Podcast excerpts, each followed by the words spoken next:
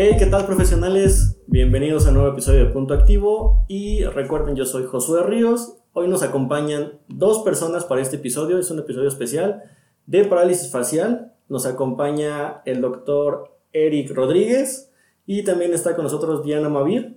Entre los dos nos van a hablar sobre el tema y sobre cómo desarrollan este tratamiento en la clínica Rehabilitación Biofeedback. Eric, ¿cómo estás? Hola José, muchas gracias por la invitación. Hola a todos, muy buen día. Y pues vamos a hablar un poquito, como, como bien dice Josué, de parálisis facial y de lo que nosotros hacemos en rehabilitación biofeedback. Esperamos que podamos resolver todas sus dudas y para eso estamos. Anímense a interactuar con nosotros.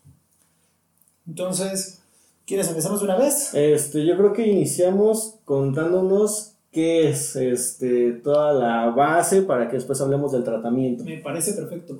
Mira, te cuento primero qué hacemos nosotros, por qué rehabilitación biofeedback.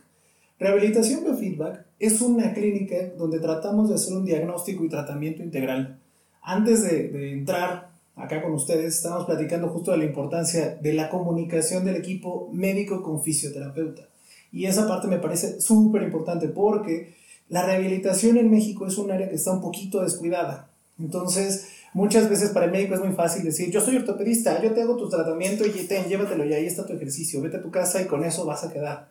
Y al revés, el fisio dice, no, yo no necesito al médico, yo estudié muy bien anatomía, fisiología y con eso puedo resolver y darte tu terapia. Y la verdad es que es algo que hemos cuidado mucho nosotros y es buscar justamente a los especialistas en las diferentes áreas que damos tratamiento, que les cuento un poquito, es nervio periférico, que sería esta área que vamos a hablar hoy del tema de parálisis facial. Vemos también plexo braquial o plexo del brazo en alguna lesión que pueda tener la persona, le damos esa rehabilitación. Y damos también la parte de piso pélvico, que es cuando nos cuesta un poquito retener orina, sobre todo ya con la edad, o retener las heces fecales. Entonces, ese es hacia donde entramos. Pero, para ir un poquito entrando en materia, vamos a hablar hoy con ustedes de parálisis facial. Parálisis facial. Hablar a veces de historia da mucha flojera, por lo menos a mí, perdón, si nos está escuchando. si algún historiador nos escucha, no lo tomen a mal. No es mala onda, pero a lo mejor fueron mis maestros de la prepa los que sí me oyen también. Una disculpa, pero no. Entonces, esta, este diagnóstico o esta situación de la parálisis facial se da a mediados del siglo XVIII o XIX en Inglaterra. La primera persona que lo descubre es en plena eh, época de, de, la revolución industrial, fue eh, Sir Charles Bell. Charles Bell fue una persona que nació en una familia acomodada porque eran los únicos que podían ir a la universidad. Entonces, él era un súper dibujante, un muy buen anatomista, él se hacía estos dibujitos sin mayor problema. Él hizo muchos eh, escritos de, o libros en su momento de anatomía descriptiva, haciendo esos trazados. Y en 1830 él describe por primera vez en el libro The Nervous System of the Human Body el, la parálisis facial. Es la primera vez que se tiene documentado y a partir de ahí empezamos a hacer esta, esta investigación. Pero, ¿qué es lo que tendremos que saber y lo que vamos a un poquito a profundizar durante esta plática? La parálisis de Bell, que lleva su nombre gracias a Charles Bell, o parálisis facial idiopática, es la causa más común de parálisis facial unilateral, es decir, de un lado nada más de la cara. Es una de las enfermedades más comunes de los nervios craneales y en la mayor parte de los casos y con el tratamiento oportuno y adecuado se resuelve entre 3, semanas y 6 meses. En otros casos puede llegar a complicarse más y es cuando tenemos que tener ya intervenciones de otro tipo. ¿Cuáles son las causas de la parálisis, por favor? Claro que sí. Mira, te cuento que de este tipo de parálisis es la causa es desconocida. Tenemos algunos factores que podemos asociar a, a que dé parálisis facial, sobre todo las infecciones virales, entre las cuales están el herpes simple, ese que nos causa eh, el fueguito labial en la cara, o el herpes zóster, más bien, el del zóster es el que nos causa el fuego labial, que es el mismo que nos da la varicela. En algunos pacientes puede dejar una repercusión de esta parálisis facial. La influenza, que ahora viene temporada de influenza, por cierto, vacúnense. Este, temporada de, de influenza también es una temporada para nosotros muy fuerte porque es una época en donde ocurren muchas parálisis faciales. Otras enfermedades virales, las personas que están embarazadas también están más propensas a tener este, este problema con la parálisis facial, sobre todo en el último trimestre del embarazo o cuando acaban de tener al, al bebé en esos primeros 15 o la famosa cuarentena de los primeros 40 días. La diabetes, la edad avanzada y existe por ahí alguna predisposición genética en donde hemos visto que si tus papás, tus abuelos tuvieron parálisis facial, es mucho más probable que tú vayas a presentar una parálisis facial que alguien que en su familia no existe ningún solo caso, pero todavía no está muy bien documentado el tema. Esas serían las causas. He escuchado que dicen que el estrés también es una causa. ¿Esto es cierto? El estrés te puede generar cambios en todo el sistema cardiovascular, bueno, prácticamente afecta a todos los sistemas. El estrés, acordémonos que es eso que tienen todos los animales que los hace huir de una pelea o pelear. Entonces, nosotros no nos vamos a salir a pelear con toda la gente que está allá afuera. Hay gente que sí, pero no lo hagan. no. Pero cuando nosotros tenemos mucha presión en el trabajo, justamente es la misma sensación, huir o pelear. Y ese estado de tensión del, del organismo en donde estás eh, buscando eso es justamente lo que, lo que provoca una, una, posible asociación con la parálisis facial. No te, no te voy a decir si es cierto o no es cierto, porque sí es un factor, pero no te lo va a desencadenar por sí solo. Tenemos que, que, tener en cuenta, y eso es algo que, que quería comentar también, no solo es el factor de atenderlo desde el punto de vista médico o desde el punto de vista fisioterapeuta, es muy importante la nutrición que lleva un paciente, es muy importante su estado psicológico y cómo se desarrolla con el entorno. Esto es algo que en cualquier enfermedad, pero mucho en este tipo de enfermedad como la parálisis facial, es importante considerar que todo el entorno es bien importante. Aquí, ¿cómo consideras que entra el psicólogo y el nutriólogo? El nutriólogo te va a dar la mejor o la dieta más adecuada, de acuerdo también, porque muchas veces dicen, es que el nutriólogo es muy caro y no me va a alcanzar con la dieta que me va a dar.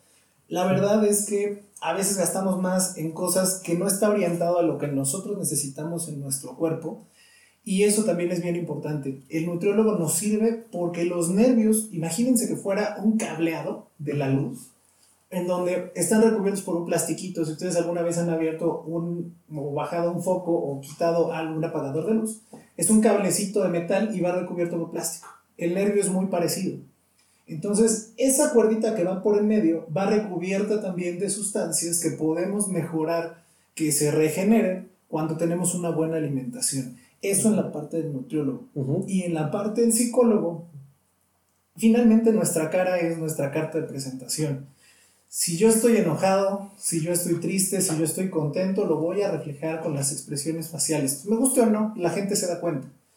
Cuando tú tienes una parálisis facial, nadie te enseñó a que tú tienes eh, que mover la cara para sonreír o que tú tienes que mover los ojos para enojarte. Eso simplemente lo fuiste aprendiendo de otras personas. Cuando tú tienes una parálisis, tienes que reaprender esos movimientos.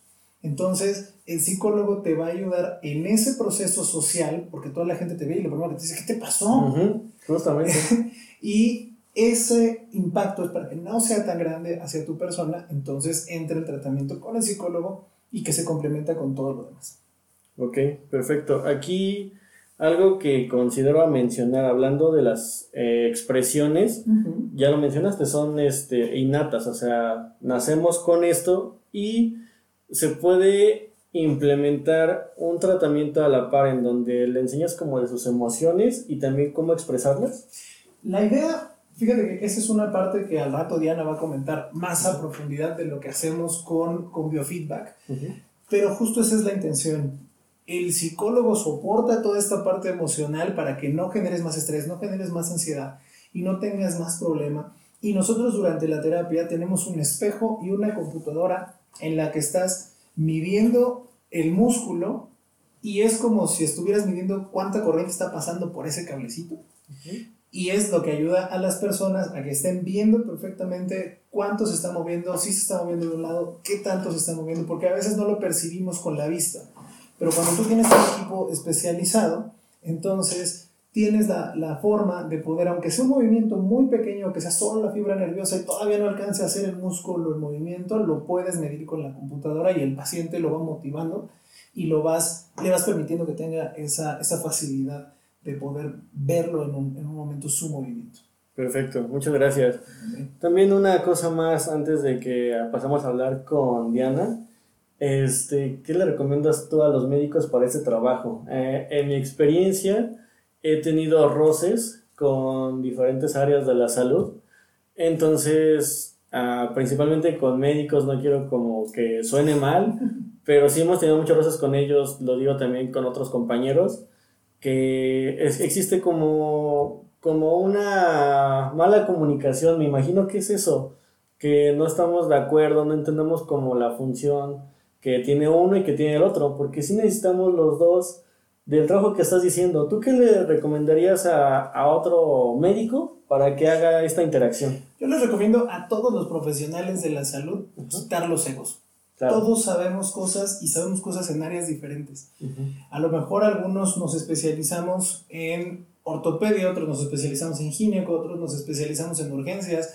Y el que sabe de gineco, y perdón si nos está viendo algún gineco, pero es verdad, quiero ver que después de 35 años en que no han visto un electrocardiograma, lo pongan a revisar un electrocardiograma. Entonces es como si lo viera prácticamente cualquier persona. y es justamente esa parte. Creo que si pudiéramos quitar ese ego y entender que la fisioterapia y la medicina se tienen que complementar. Es por el bien del paciente. En algún momento alguna maestra me dijo, si tú en tu cabeza tienes el bien del paciente cuando tomas tus decisiones, nunca te vas a equivocar.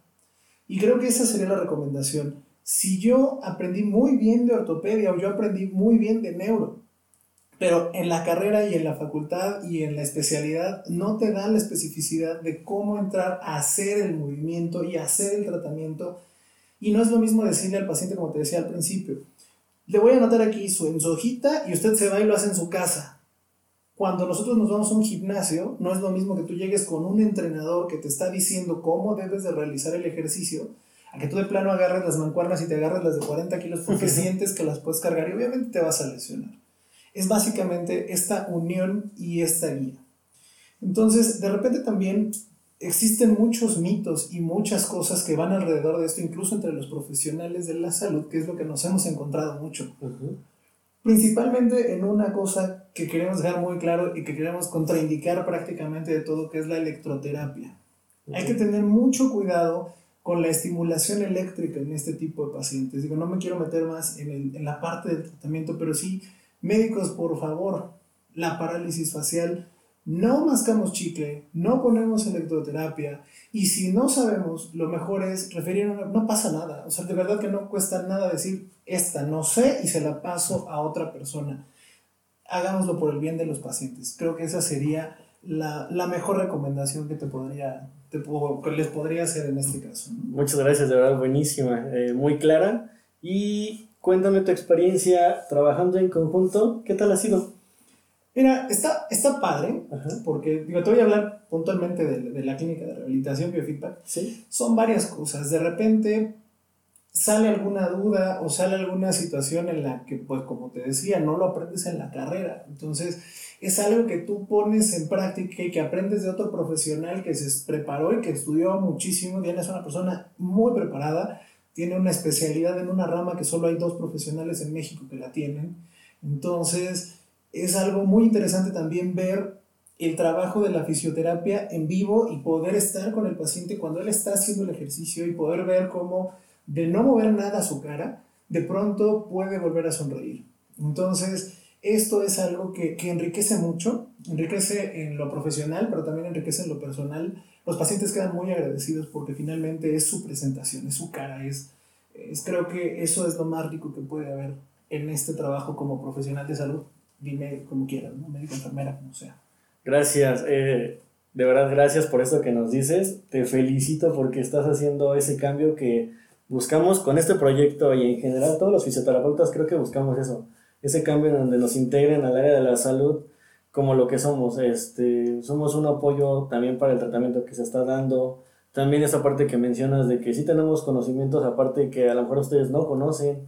Entonces te felicito muchísimo por estar llevándolo a cabo en la clínica y en tu vida diaria. No, hombre, no, hombre al contrario es aprender todos. Muy bien, muy, padre. Muchas gracias por estar aquí con nosotros. Vamos a hacer el cambio para que esté con nosotros Diana Mavir. Muy bien, ya estamos de vuelta y ahora está con nosotros Diana Mavir. Ella es, este, como ya nos mencionaba anteriormente, una de las dos especialistas en México que solo tiene esta especialidad. ¿Cuál es? Se llama eh, Biofeedback. Eh, hay en la UNAM, hay Biofeedback también. Ajá. eh, y la tiene otro doctor y yo. Sí, somos tres en realidad, pero bueno, la institución por la UNAM también la tiene. Ok, perfecto. Bueno, ella es fisioterapeuta, trabaja actualmente en el Hospital GEA y en la clínica con Eric y nos va a hablar de parálisis facial desde fisioterapia. Este, pero antes de que empecemos a hablar ya más sobre parálisis facial, que ya nos dieron una buena introducción, me gustaría que nos hablaras de ti un poco. Eh, ¿Por qué decidiste estudiar fisioterapia? Bueno, eh, mis abuelos son médicos, mi abuela es médico y desde que empecé este camino eh, yo quería estudiar, ya saben, que trabajo social, que este, ingeniería, inclusive pensé Ingeniería. en biomédica, sí, Ok. y ingeniería para hacer prótesis mioeléctricas, como algo más sofisticado, más innovador.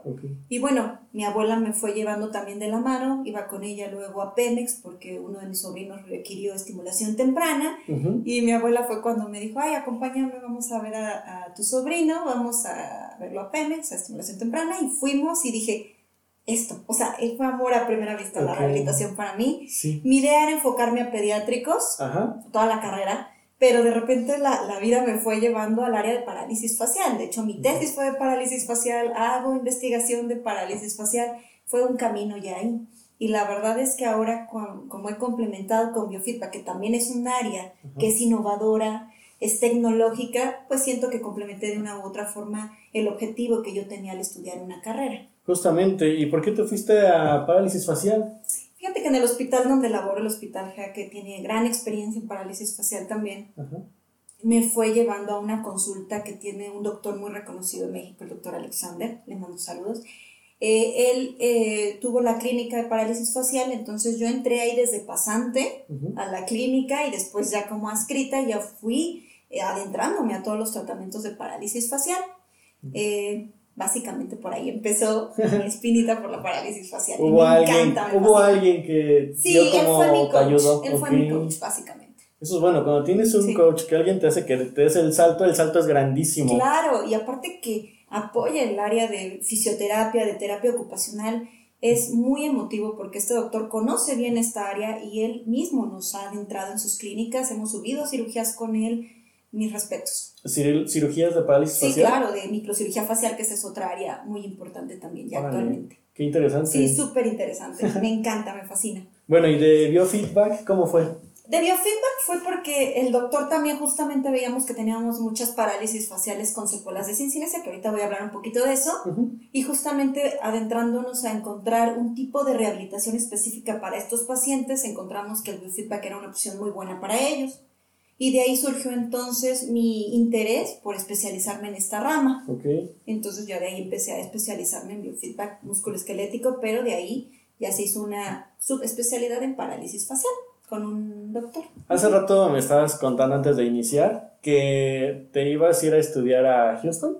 A Chicago. A sí, Chicago. sí. Ibas a irte a Chicago y no se dio. Creo no que, se dio. Ujú. Creo que eso es algo que pasa constantemente y me gustaría mencionarlo porque a veces te presionas como demasiado porque las cosas salgan de cierta manera y al final las cosas no salen así, pero cuando tú sigues un camino en donde vas bien, vas bien, vas aprovechando el camino, la corriente, eh, terminas a lo mejor en algo mejor de lo que esperabas. Yo sí creo en, el- en parte del destino, que algo hay para ti. Ajá.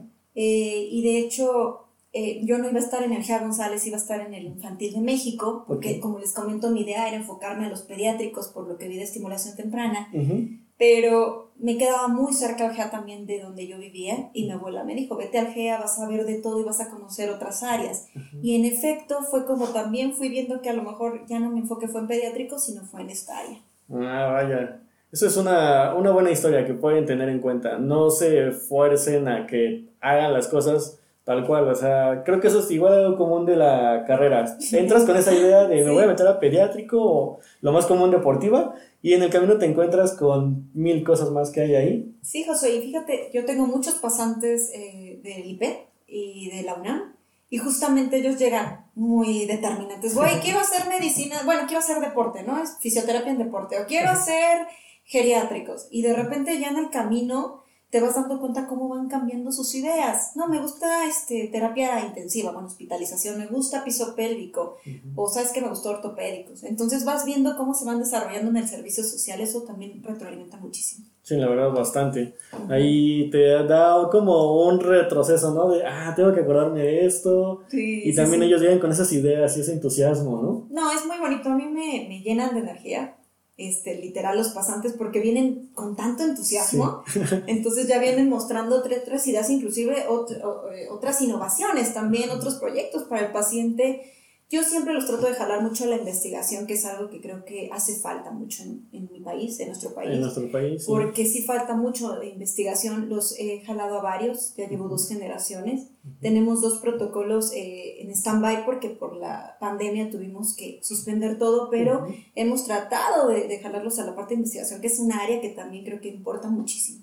Y si está un poco descuidada, desde que estás estudiando la carrera, eh, metodología y todos esos temas, ah, no entra, o sea, te cuesta, no entra, no entra esa idea, pero sí es bien importante porque nos va a dar el reconocimiento que buscamos como área. Claro, yo siempre creo que si vas a planear algo, tienes que plasmarlo. Ajá. para que otros estados también los conozcan, porque pues sabemos que en otros estados hay una diferencia en cuanto a la parte de rehabilitación y sí necesitan ellos conocer las partes que estamos haciendo aquí Para que se logre integrar un tratamiento mejor en nuestro país. Sí, pero es que aquí en la ciudad este, está la zona de hospitales, que están los hospitales más reconocidos de México, este, neurología, cardiología, cancerología, el Hospital GEA, están todos en la zona y pues está todo centralizado. Entonces, pues en el estado hay poco tratamiento de esta magnitud y justamente muchísima gente viene de los estados a, aquí a la ciudad para que los atiendan porque en su estado no tienen todo este conocimiento,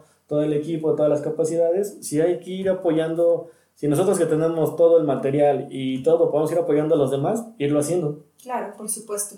Muy bien, este, ¿cómo es tu relación de trabajo con el médico? Ya nos platicó Eric que si ustedes trabajan en este conjunto y él nos dio su punto de vista, también me gustaría conocer el tuyo. Fíjate que en la priva, en el consultorio de rehabilitación biofeedback, eh, por lo regular sí trabajamos con el médico, el primer eh, enlace que es el cirujano plástico reconstructivo, que es el doctor eh, de parálisis facial, él nos envía a los pacientes y como fisioterapeuta pues, y terapeuta ocupacional sí tengo la obligación de hacer una valoración también en este aspecto de la rehabilitación. La valoración funcional. Exactamente. Sobre todo hablando de parálisis facial, pues hay que conocer que existen muchas valoraciones que hay que hacerle a un paciente. No solo es eh, verlo y decir a lo que el médico me diga. Sí hay que eh, complementar nuestro, nuestras valoraciones con el médico y hacer en conjunto el mejor plan para el paciente porque esa es la realidad, hay que interactuar mucho con el médico porque nosotros no damos medicamentos, no damos recetas, pero el médico sí puede aportar toda esta parte de inicio. Y hablando de una parálisis facial, el tratamiento médico es muy, muy, muy importante en, en primera instancia lo que el médico mande al paciente para que tenga una correcta evolución en una parálisis facial. Ya de ahí nosotros hacemos una evaluación justamente de toda la parte de la, de la cara para nosotros ahora sí armar un plan de tratamiento y enviárselo de esta forma al médico para que él tenga un reporte de su propio paciente. Esta evaluación la podrías dividir a lo mejor en tres puntos o dos Claro. puntos. ¿Cómo la divides? Bueno, primero que nada, la parálisis facial nosotros la dividimos en tres. Es la parálisis facial aguda, la parálisis facial crónica y la microcirugía facial. Ok. La parálisis facial aguda, los pacientes llegan con nosotros después de haber recibido su tratamiento farmacológico. Con nosotros llegan a los 8 días. Y de esta forma nosotros hacemos varias evaluaciones. Hacemos la evaluación obviamente para checar el tono muscular, la fuerza muscular, la sensitiva, si hay edema y si hay dolor.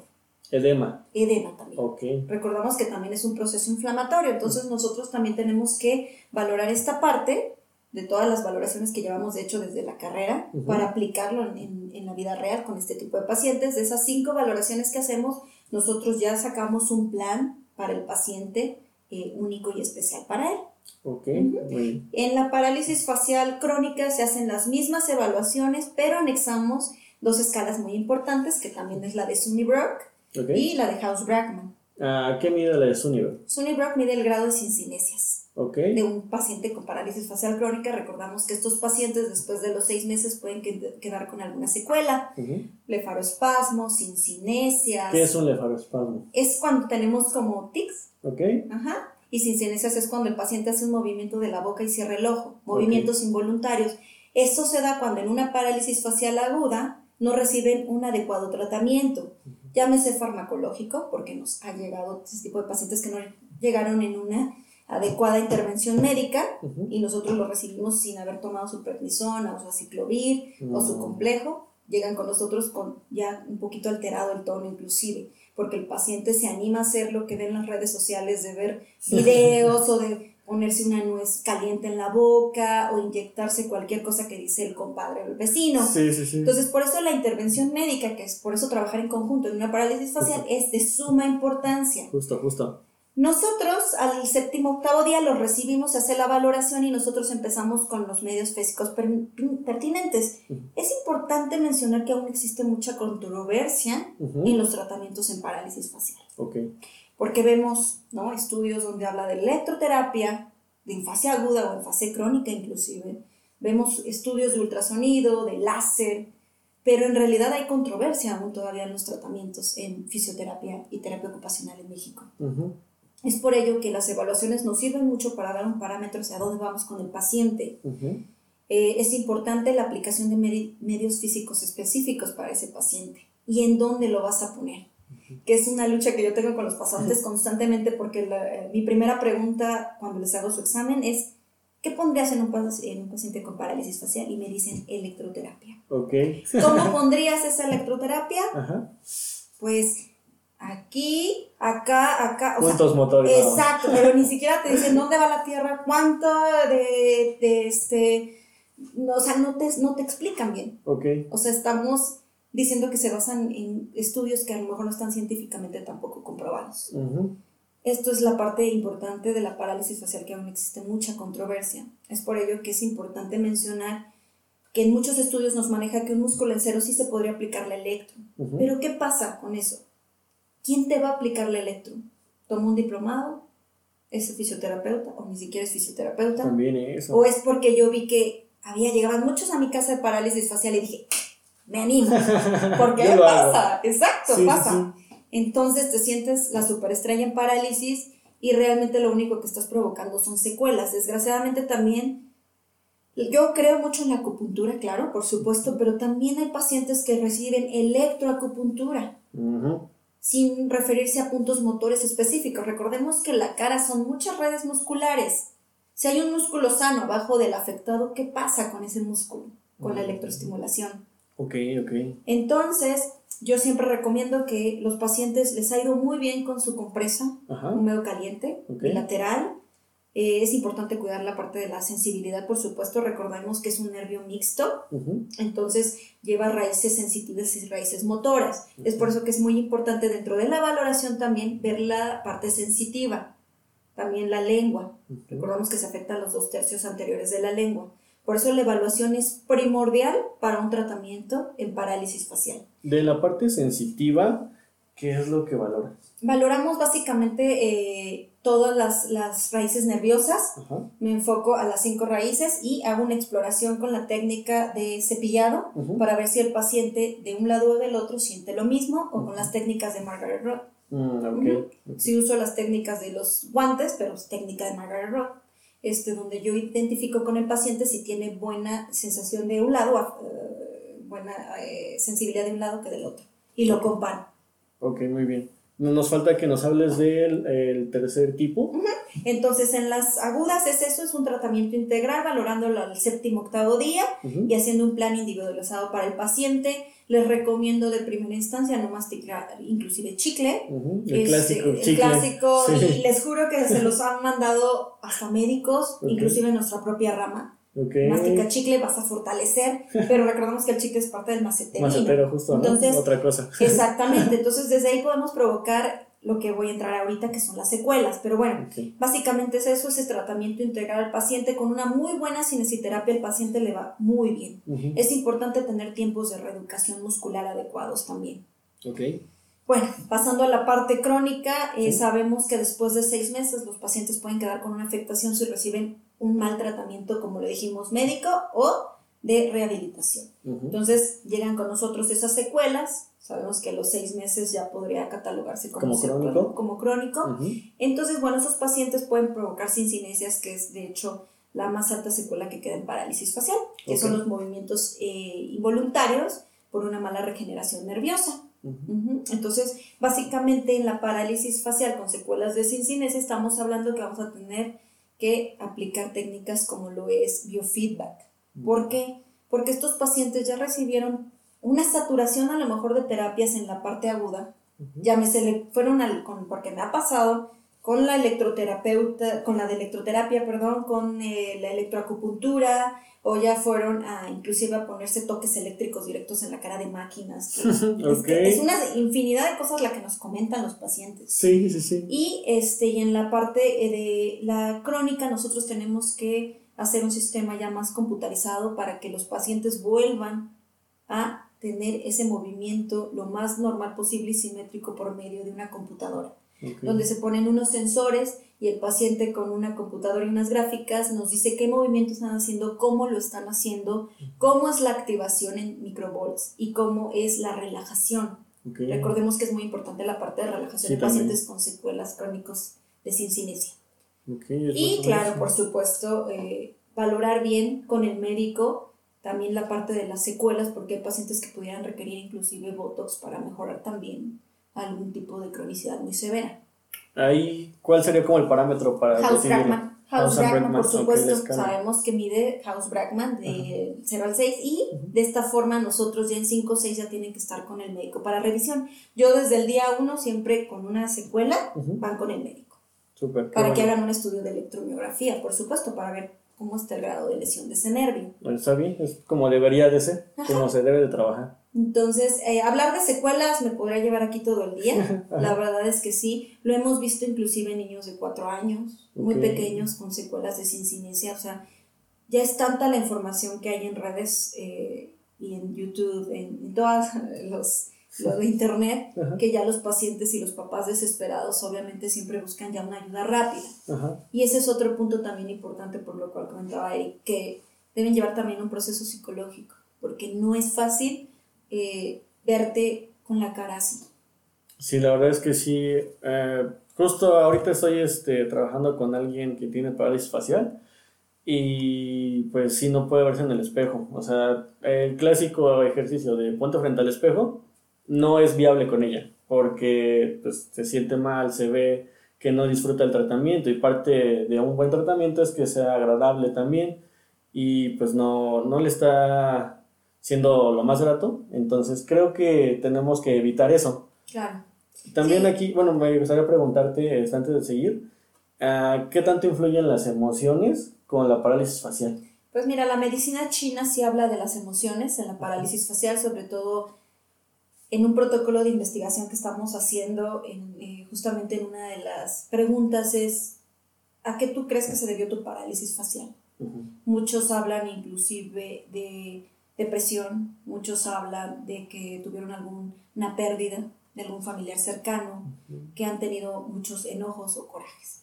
Entonces, finalmente, como dijo Eric, se refleja en el cuerpo de una forma, a lo mejor hay hipertensión arterial o hay diabetes, no sé, algo, algún estudio que haya que sacar previo que previo eso se haya sacado, la, eh, se haya manifestado una parálisis facial, pero sí sabemos que hay una reacción fisiológica. Ok, gracias, gracias. Ahora sí, este, eh, nos contando de las secuelas, creo que tiene mucha información de eso.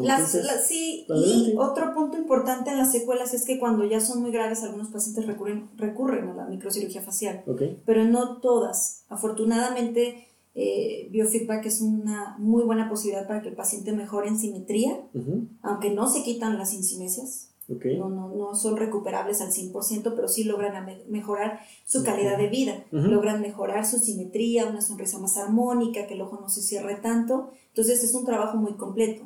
Son muchas fases de intervención porque se seccionan en, la, en el biofeedback las sesiones de parálisis facial porque son muy fatigosas para el paciente. Entonces sí tenemos que tener en cuenta qué intervención se le va a dar al paciente en escala de House-Brackman, en cuál se encuentra, porque de ahí depende nuestra intervención.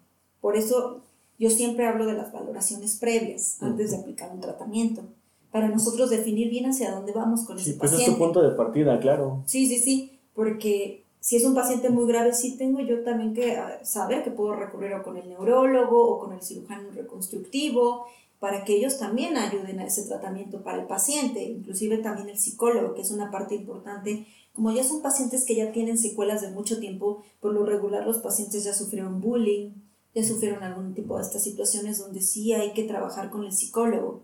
Me ha pasado en bastantes consultas donde inclusive tomando eh, terapia psicológica, el paciente mejora mucho su estado de ánimo y a mí me permite tener una terapia más amena y el paciente no se desespera tanto, no me exige tanto en tiempo Ujú. y se va llevando una rehabilitación muy tranquila, muy adecuada y el paciente va entendiendo los procesos. Claro. A pacientes que están todo el tiempo ansiosos, Sí. que sí requieren, pues que sí se hace pesado para ellos y también para el rehabilitador porque tienes que estar coachándolos todo el tiempo. Sí, sí, sí. Y es que hay una relación bien directa de, de las emociones con las expresiones. O sea, si la expresión no la piensas, o sea, haces la expresión porque lo sentiste hasta, como dicen, tu cara habla, ¿no? O sea, todavía ni dices nada y ya pones cara de fuchi. de. O sea, ni siquiera es consciente. Entonces, pues la relación es muy estrecha y pues más en este caso, me imagino. No, claro, sobre todo eh, en mujeres me ha pasado muchísimo que las pacientes llegan muy deprimidas. El primer día de consulta ya las estás valorando y ya sabes que traen un problema que tienen que atenderse con el psicólogo porque traen mucha, mucha tristeza, baja autoestima.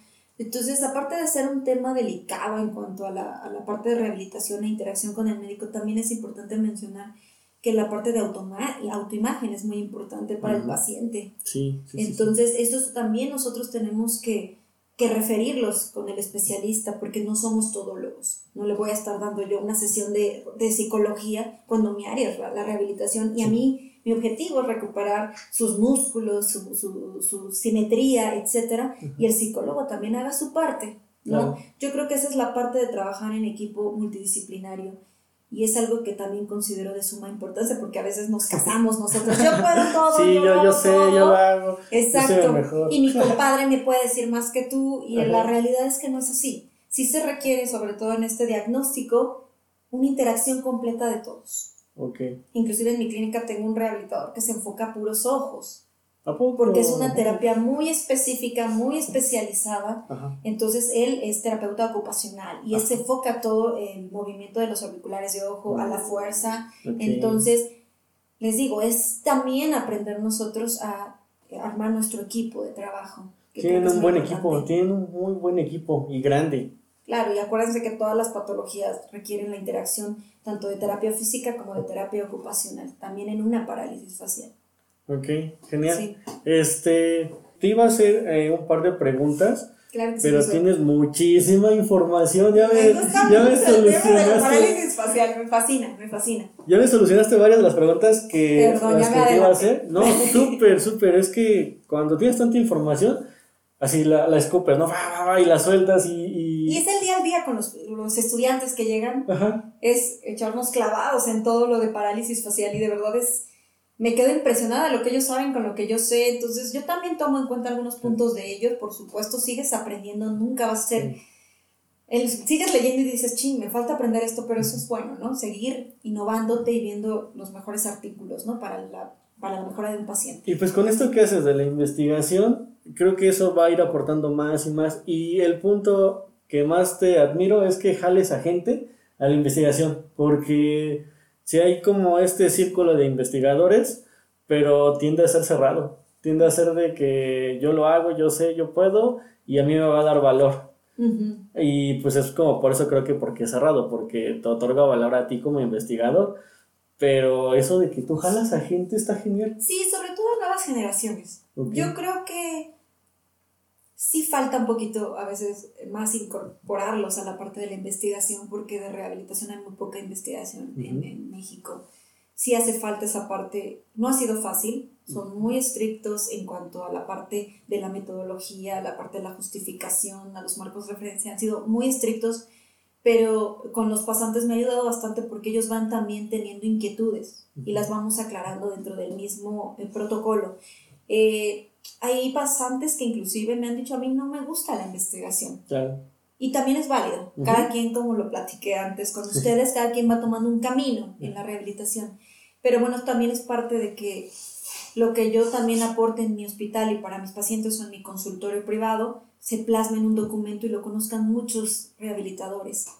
Porque a lo mejor puede alguien a mí debatirme, porque claro, estamos abiertos a eso y eso es parte de una, de una investigación, Justo. el estar abierto, el que digan, yo sí creo que el electro es buena, a mí me ha funcionado, Sí. es válido y eso es lo que yo quiero que veamos, ¿no? Esa parte, Pues está el apartado ahí en el artículo, ¿no? Discusión. discusión.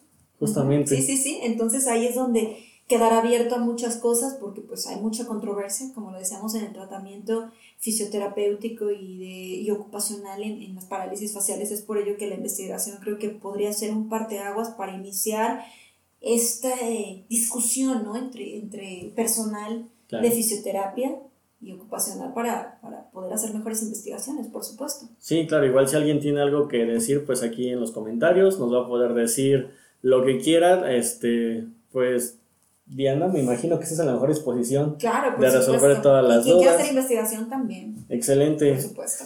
Para cerrar lo de investigación, Sí. revistas, eh, fisioterapia eh, de Latinoamérica o de México, ¿cuáles conoces? Mira, ahorita justamente nosotros íbamos a hacer las publicaciones en otra revista que es para cirugía plástica, Ok, porque ellos fueron los que nos fueron también apoyando mucho en este proceso. Más bien por ahí empezaríamos y ya después empezar a difundir en las de rehabilitación.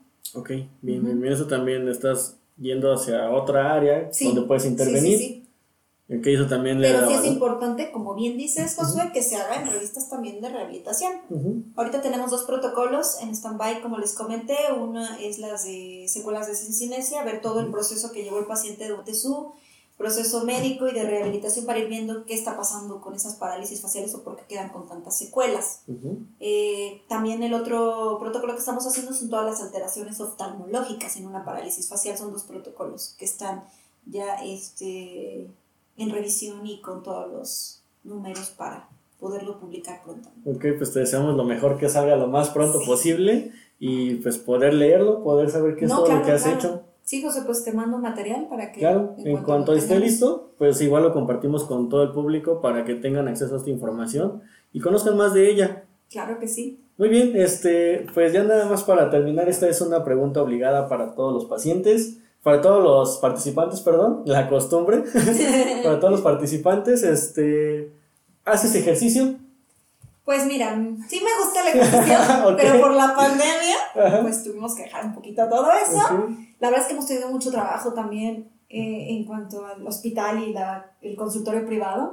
Y me he tenido que someter demasiado a adentrarme, por ejemplo, ahorita en el hospital, en el campo hospitalario, porque esa es la necesidad ahorita de prioridad. Ujú. Entonces nos hemos tenido que documentar bastante en la parte de hospitalización COVID y no COVID. Ujú. Entonces, pues ahorita justamente, pues ya mi enfoque se fue a estudiar y esto. Y en la priva, pues sí llegan, eh, seguimos teniendo parálisis faciales, entonces mi tiempo ha estado muy limitado Ok, un poquito ya también con eh, bastantes responsabilidades en ambos lugares. ajá, Entonces no he hecho ejercicio, pero me gusta mucho el tenis. ok, Sí lo practicamos, el tenis. Ajá. Digo, no con toda la regu- regularidad que yo quisiera, ajá, pero sí, sí extraño el tenis y pues gimnasio cardio también. ok. Me gusta patinar, Eso sí. ¿Sobre hielo o en No, ruedas? ruedas. Ah, Ok. hielo creo que todavía. la última vez que fui tuve una mala experiencia, me fui de pompas. Entonces ahí ya dije, no creo que no es para mí. Sé las lesiones que me puede dejar esto. Creo que los golpes son más fuertes en hielo. Sí, ¿verdad? Sí, Como creo que no sí. sé. No sé a qué se deba, pero sí he notado que son más fuertes los Mm. golpes en hielo. No, y la verdad es que en patín de, de piso me ha ido bien porque pues desde chica lo practiqué, entonces Ah, me, me gusta. También otra cosa que extraño mucho ahorita, que ya no he practicado, por, también por lo de la contingencia, ha sido el violín, que Órale, también es un instrumento que me encanta, que me relajaba mucho, ahorita ni siquiera ya lo hemos podido seguir practicando, pero bueno, yo esperemos que ya, a ver el otro año qué tal van las cosas. Pero bueno, de ejercicio sí, ya tenemos que empezar. Justo, A dar el eso, ejemplo. esa es la, la segunda pregunta. ¿Tú este, te gusta el ejercicio? ¿Lo has practicado sí, sí. recurrentemente? Y pero estás en este momento en donde no lo puedes hacer este, como te gustaría. ¿Cómo lo puedes empezar a implementar en tu vida diaria? Porque eso, es, eso que dices de que no tengo tiempo, estoy muy ocupado, es un clásico de los pacientes que, que no quieren empezar a hacer ejercicio, Claro, que no claro. pueden. Entonces, ¿Tú cómo lo empezarías a implementar? Pues mira, lo que sí he hecho yo es que cuando subo hospitalización son muchas escaleras, no uso el elevador. Por lo regular si subo todas las escaleras, las bajo, este, pues evitas el eh, tomar transporte, sino caminar, también es otra cosa. Y llevar, sobre todo lo que yo hago es llevar una mm, dieta balanceada.